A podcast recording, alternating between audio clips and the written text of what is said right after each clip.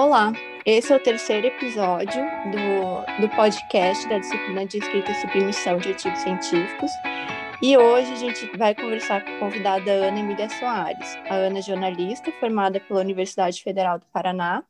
Ela trabalha com o mercado editorial e ela tem duas especializações. Ana, você pode complementar quais são? Sim, oi, Fernanda. Eu tenho duas especializações, a primeira em tradução, inglês-português, pela PUC-Rio, e a segunda é uma especialização em gestão editorial pela Casa Educação, em parceria com o Instituto Singularidades de São Paulo. Uhum. Ana, muito obrigada já uh, por participar, por topar uh, participar Eu do podcast.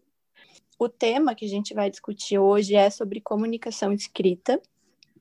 E para isso, eu gostaria, Ana, que a gente começasse abrindo essa conversa falando sobre é, como que a gente pode classificar essa comunicação escrita em relação aos tipos de texto, em relação aos tipos de linguagem. Entendi. É, como eu trabalho com o mercado editorial e por ser jornalista, minha preocupação sempre ao escrever um texto ou revisar um texto é o leitor. Então, eu acho que o olhar tem que estar sempre voltado para o público. E daí, uhum. no público, você vai considerar o tipo de texto que você vai escrever, né? Porque é importante você conseguir comunicar. É, uhum. É, as classificações possíveis, mas é, pensando nas duas mais simples, você pode pensar na linguagem, então, primeiro, como uma linguagem denotativa ou uma linguagem conotativa, e, de certa maneira, né, são, são dois conceitos que se relacionam à linguagem formal e à linguagem coloquial. Uhum.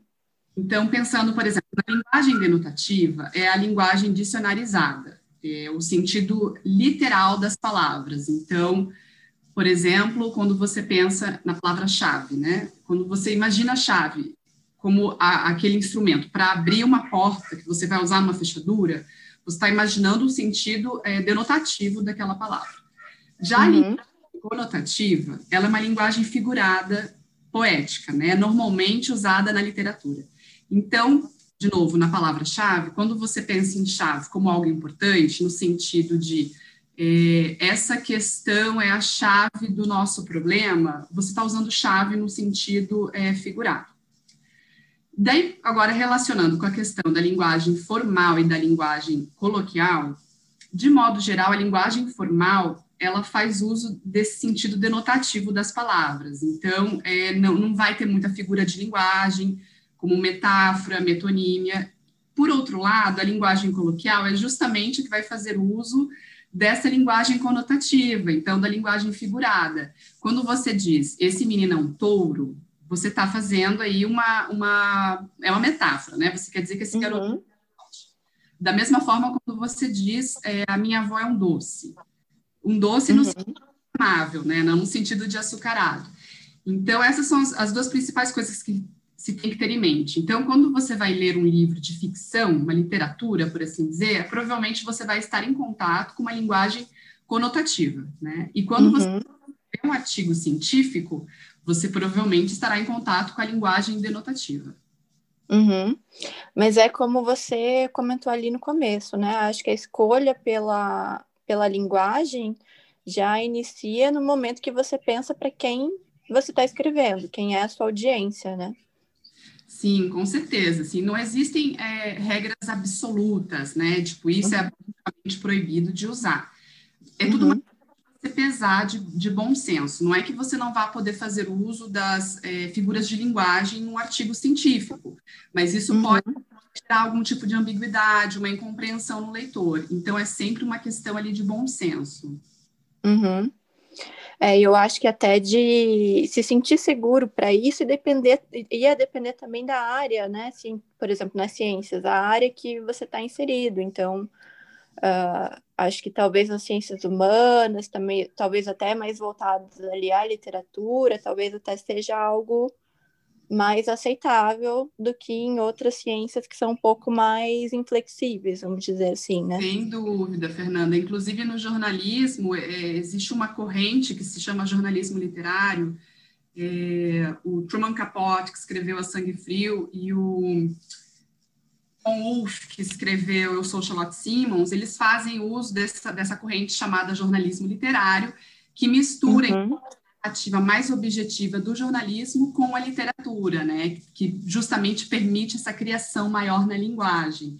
É, uhum. É, realidade com a ficção. Então, no jornalismo, esse, esse uso de, de, dos recursos literários, por assim dizer, é mais frequente, sem dúvida. Bom, então agora que a gente já uh, realizou que antes da escrita o escritor tem que ter com clareza quem é a audiência e que tipo de linguagem que é mais adequada, aí passa realmente a, ao ato de escrever. É, como que o escritor pode é, realizar, ter uma comunicação que seja clara, que consiga transmitir uh, suas ideias ou a sua pesquisa é, de uma forma clara? Tem que se preocupar muito com a questão é, da precisão e da simplicidade. Eu sei que isso pode soar um pouco estranho, né, para quem é do meio acadêmico, porque no passado se valorizava muito aquela linguagem hermética, ensimesmada, talvez até com a intenção de mostrar assim, ó, estou escrevendo algo que não é de fácil compreensão. Mas hoje uhum. Essa questão da simplicidade ela é central.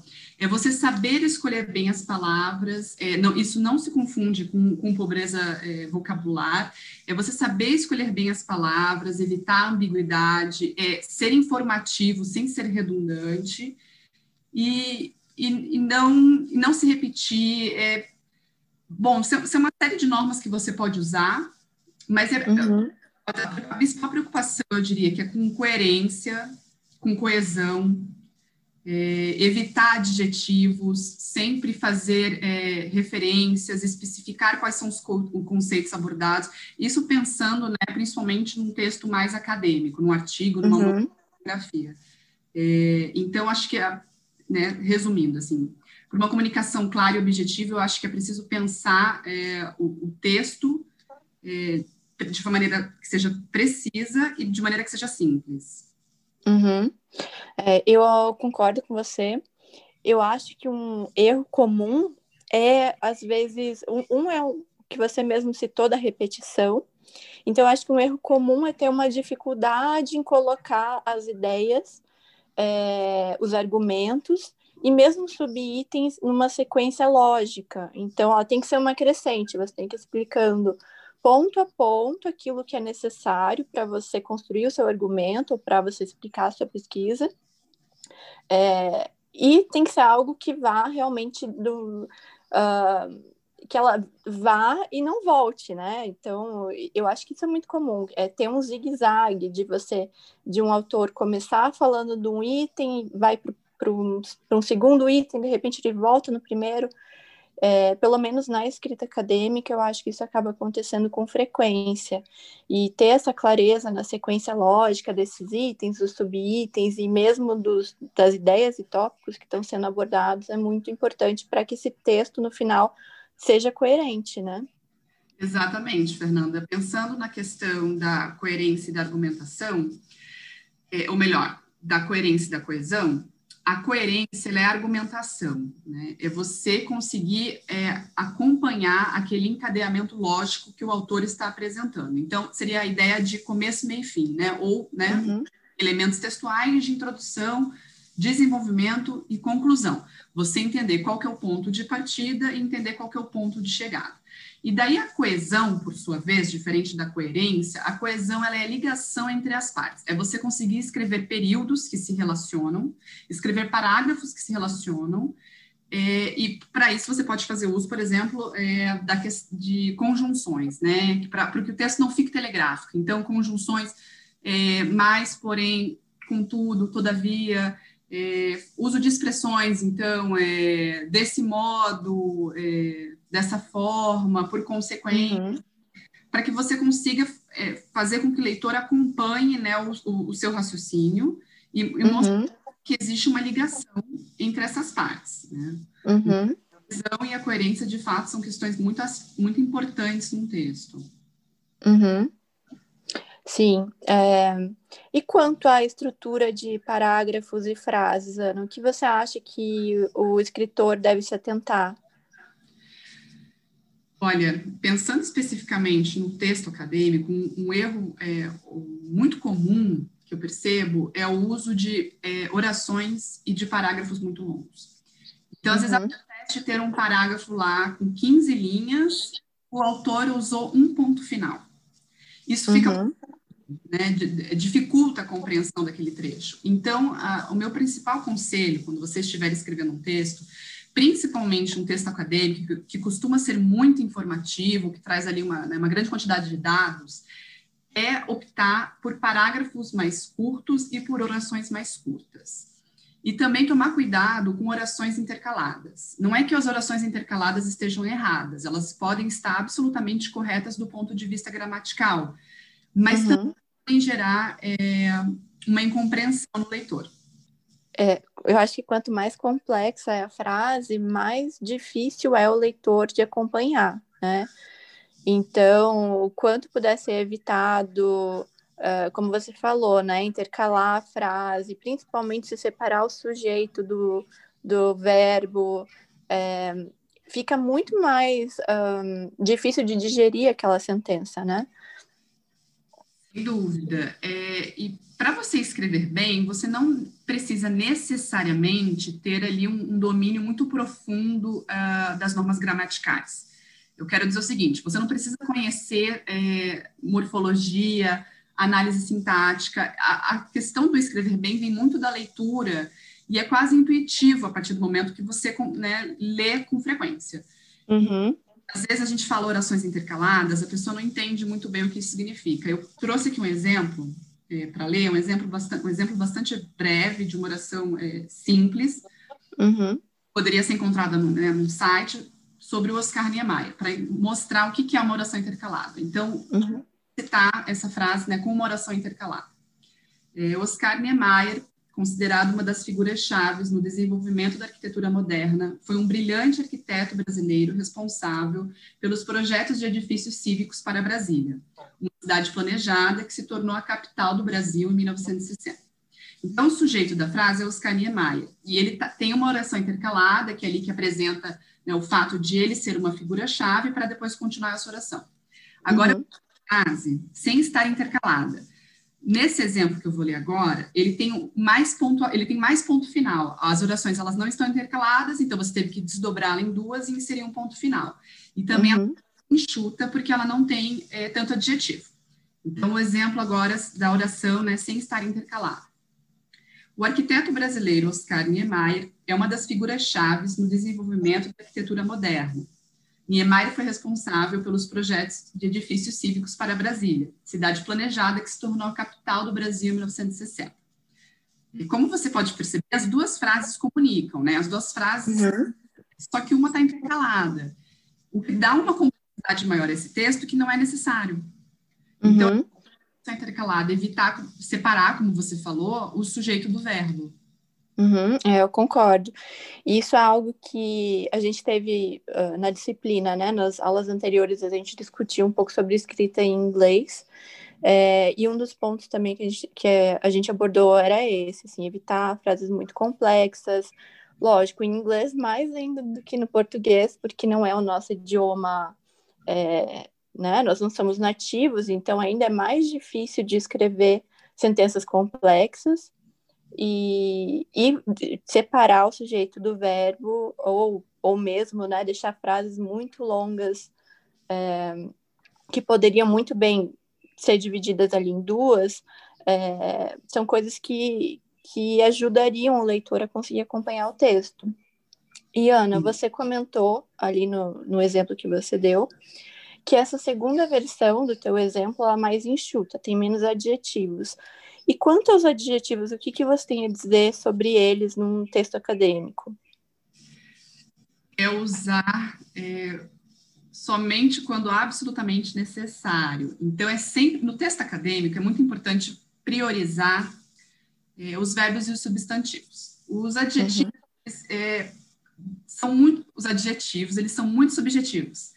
Então, eles não comunicam necessariamente aquilo que o autor quer dizer. Então, eu vou dar exemplos bastante simples, né, para que fique claro, né, o, o, é, o, que são esses adjetivos necessários. Por exemplo, falando do Oscar Niemeyer, é, quando você menciona que ele é um brilhante arquiteto brasileiro, É, ninguém vai questionar se ele é brilhante ou não. Mas ali não, não traz uma informação que seja necessária para um texto acadêmico, né? Então você uhum. pode esse brilhante.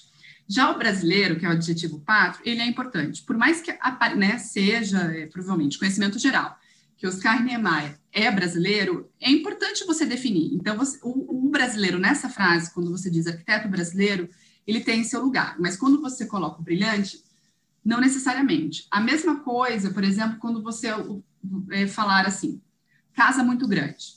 Né? O que é uma casa muito grande? Talvez para você seja uma casa de 120 metros quadrados, para mim seja uma casa de 300 metros quadrados. Então, uhum. em vez de colocar casa muito grande, é importante que você coloque lá né, a área. Ou um prédio muito alto. Um parque muito bonito. O que, que é um parque muito bonito? É um parque muito arborizado? Né? É o que, que é? uhum. é? É um parque com muitas flores, é um parque que tem esculturas, que tem é, talvez um rio passando.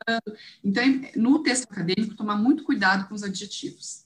E, uhum. também de verbos. Então, assim, extremamente, imensamente, é, dá um certo exagero ao texto e, às vezes, não adiciona uma informação é, necessária. Então, realmente, os adjetivos têm que ser evitados. Uhum. Aí, do ponto de vista é, tanto da escrita de, do artigo em si, como, por exemplo, da, da parte do resumo do artigo, uh, normalmente a gente tem um limite bem estabelecido ali de palavras, então cada palavra conta. E colocar vários adjetivos que não são necessários, como esses exemplos que você deu, né, no caso do brilhante, é, todos esses adjetivos vão somando, vão contando, e lá no final ele acaba tomando muito espaço de um artigo que poderia uh, ou conter mais informações, que seriam mais relevantes, ou conter, é, ou mesmo deixar ele mais enxuto para a leitura ser mais um, prazerosa, né? Então, uh, vale a pena sempre dar uma revisão no texto para ver se às vezes a gente não incluiu instintivamente ali alguns adjetivos que não são, que não precisa estar tá ali, né? Que não são necessários. E, Ana, uh, falando sobre outras coisas que poderiam ser evitadas na construção do texto, é, eu acredito que uma coisa muito comum, é, pelo menos nos artigos científicos, é ter é, texto, texto que foi trabalhado por múltiplos autores e que depois não foi feita uma unificação, né? Ele acaba ficando quase como um Frankenstein, com pedaços ali que não se conversam. É, você, no, teu, no teu trabalho mesmo, na parte editorial, uh, como que você vê isso, assim, esse texto que acaba ficando compartimentado? É, isso, isso é um problema, né? É, eu sei que é frequente, né, no mundo acadêmico, escrever artigos aí com, é, né, com colegas, de, às vezes dois, três, quatro autores. Então, nesses casos, é, na verdade, em todos os casos, a revisão, ela é fundamental, mas nesses casos, a revisão tem que ser feita com muita atenção. Normalmente, basta um autor revisar, cada autor vai revisar a sua parte, tem que ler o trabalho, né, ao, ao, uhum no final, cada autor vai fazer isso, mas você pode colocar para um desses autores revisar é, o, o, texto, buscando é, unificá-lo, né, uniformizá-lo, para que não, não salte aos olhos que foram autores diferentes.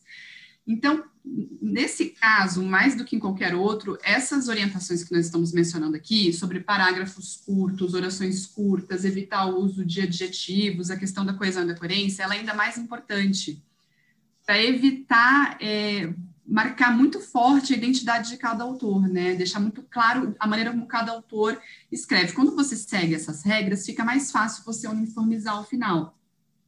Uhum. E, como mencionei, o trabalho de revisão nesse caso é ainda mais importante para que você consiga é, tornar aquele trabalho, né, uno, né, uma coisa só.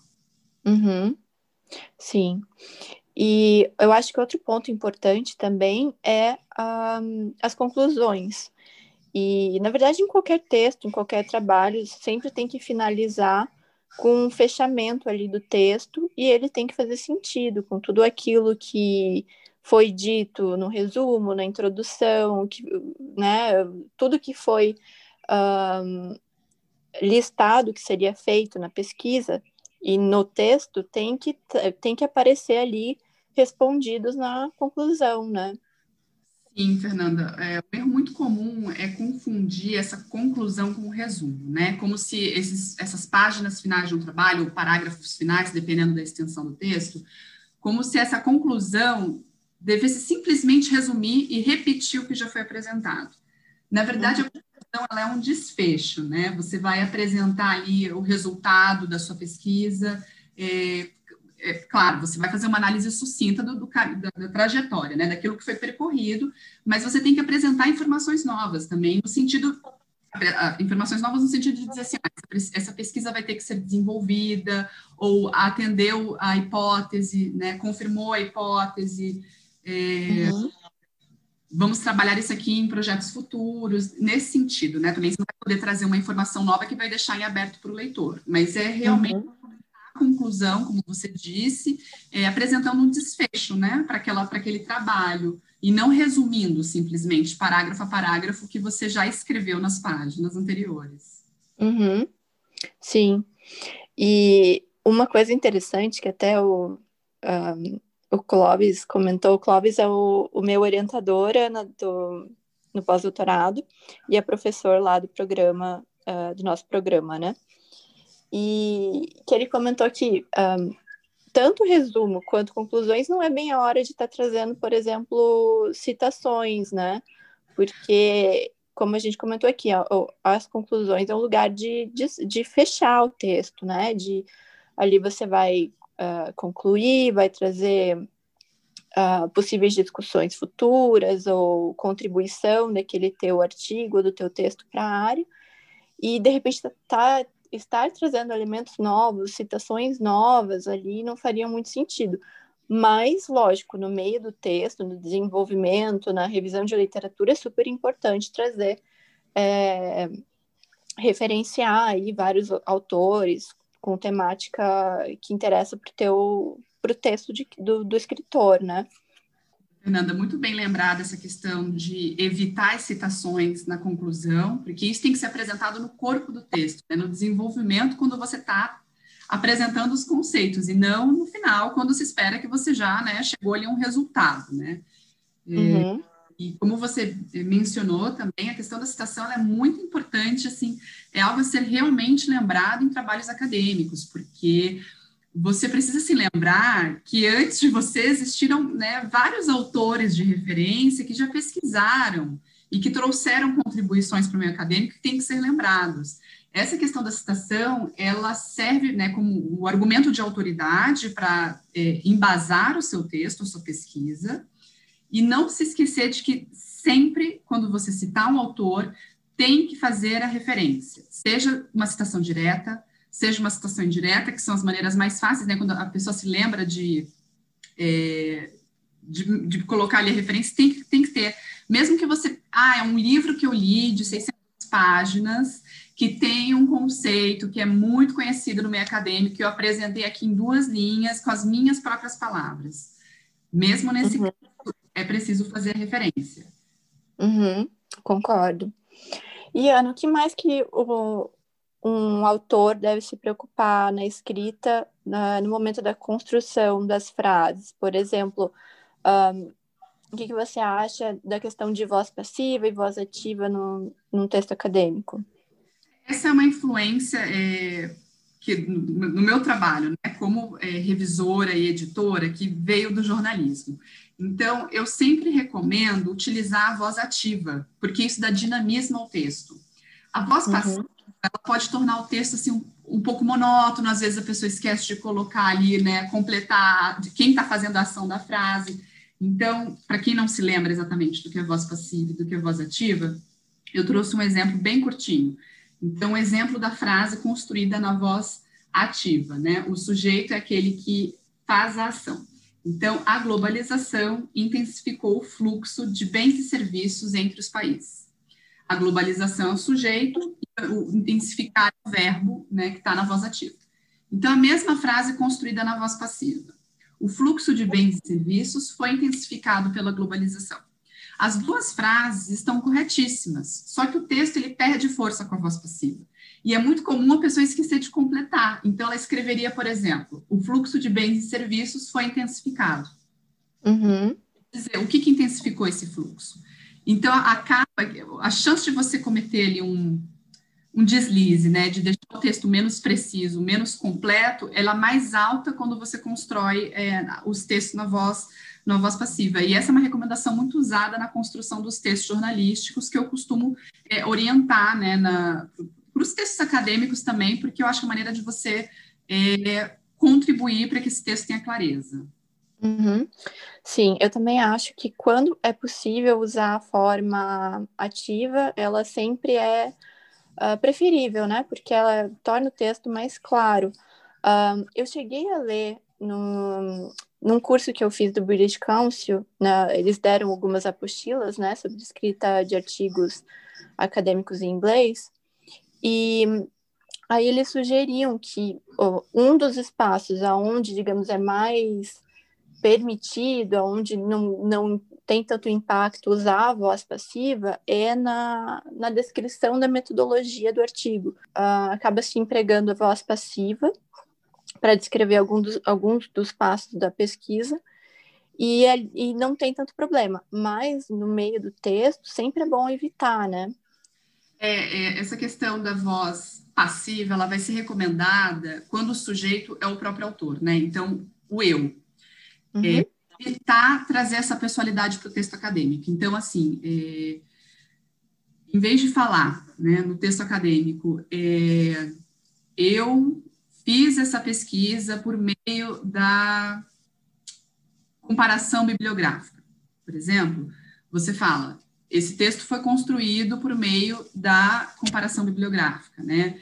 Para tirar o eu ali da frase. Então, quando você for o sujeito da ação, você o autor, o escritor, nesses casos, como você bem mencionou, Fernanda, é ideal sim usar é, a voz passiva. Então, é, como a gente estava comentando né, no, no começo, as regras elas não são absolutas, cabe ali um pouco é, de bom senso, né? Até para que o texto não fique monótono, não fique muito é, telegráfico, muito, muito rígido, né? Então, é saber é, pesar para né, ver o, o que, que se aplica a cada situação. Uhum, concordo. Essa foi a parte 1 da conversa com a Emília Soares. A próxima parte será postada na semana que vem.